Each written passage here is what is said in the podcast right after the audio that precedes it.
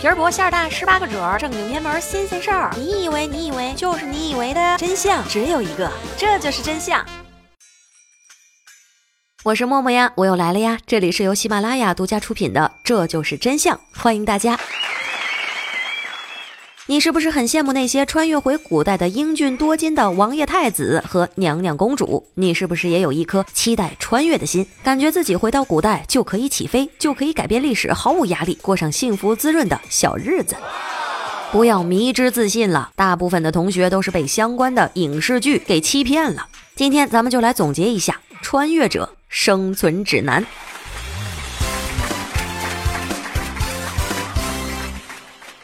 首先，所有影视剧当中都有吃饭的镜头，画面总是被营造的特别美好。不管是拍摄什么年代，桌上的食物似乎都差不多，这就是一个最大的 bug。春秋战国在《芈月传》中出现了好多的吃的，就拿小糕点来说，琳琅满目，种类繁多。但是实际上，像电视剧里面出现的酥皮点心是根本就没有办法做出来的。比如绿豆糕，这是宋元时期才传入中国的糕点，却出现在了战国时期的历史剧当中。就算是我们现代人穿越过去当了厨子，那厨具也达不到这种。工艺食材甚至没有被发现，或者是传入中国，你就想吃它也吃不到。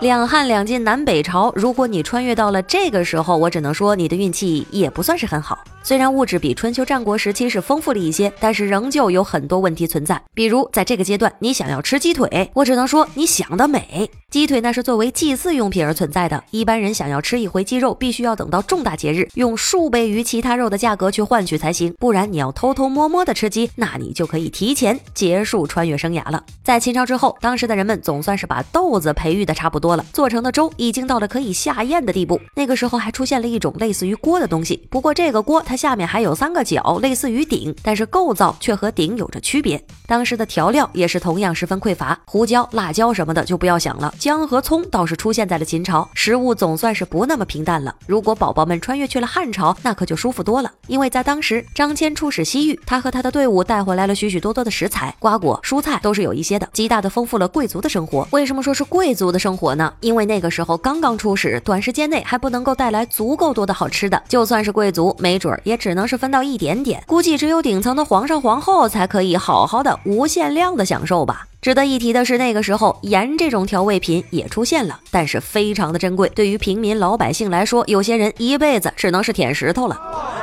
隋朝之后，小麦研磨技术就开始发展起来。有了小麦，咱们中华民族就开始用勤劳的双手制造出了各种各样不错的面食，比如说各种面条，比如说各种大饼。要是穿越在了隋唐时期，至少可以说在饮食上面已经和现代非常的接近了。宋朝之时就开发出了许许多多的烹饪技术，人们的生活得到了大大的改进，就连之前的那些比较奢侈的食材也慢慢的走进了老百姓的家里。可以说，在宋朝是咱们华夏文明发展速度的巅峰时期。明朝时期，西红柿和辣椒也总算是出现在了中华大地。有了这辣椒，让咱们中国人的饭食变得是色香味俱全。清朝时期，各个民族之间的饮食文化得到了良好的交互，慢慢的就演变成了现在的各种口味。所以，要是吃货们去穿越。的话，一定记得选择在汉朝之后。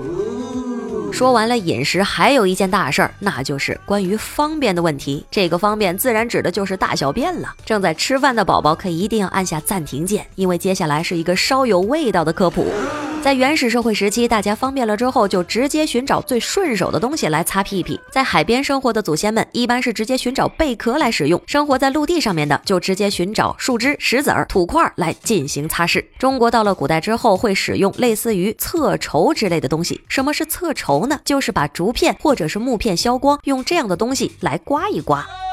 当然了，上完厕所之类，一般是要清洗的，这样也是为了个人的卫生嘛。中国最早有类似于这样的记载，是在魏晋时期，时间应该会更早一些。但是如果你穿越去了秦朝之前，没准儿真的就只能用树枝或者是土块来搞定你的大事儿了。在之后呢，就出现了厕纸。虽然最早的纸在东汉时期就被蔡伦给造了出来，但是刚一出现那是十分珍贵的，哪怕是土豪也没有这个想法，每天用昂贵的纸张来上厕所。根据有些专家的估计，咱们中国老百姓应该是在隋唐之后才开始普及使用厕纸。的。说完了上面的问题，下面再来说说洗漱的问题。在古代可没有牙刷之类的用具，那么怎么样才能让自己的口腔保持卫生整洁呢？唐朝时期记载给出了答案，当时的人们喜欢用盐水、酒或者是浓茶来进行洗漱，反正就是把这些东西含在嘴里，待上一会儿之后，再把这些东西给吐出来，就是这么简单粗暴。之后呢，就出现了使用手指、柳枝或者是洁牙布，把这些东西直接放在你的牙齿周围，然后来回的刷动，这样就可以保持你的口腔清洁。到了近代，牙刷的雏形就慢慢的诞生了，倒是没有多么的曲折。在今后的节目当中呢，我们会详细的讲解。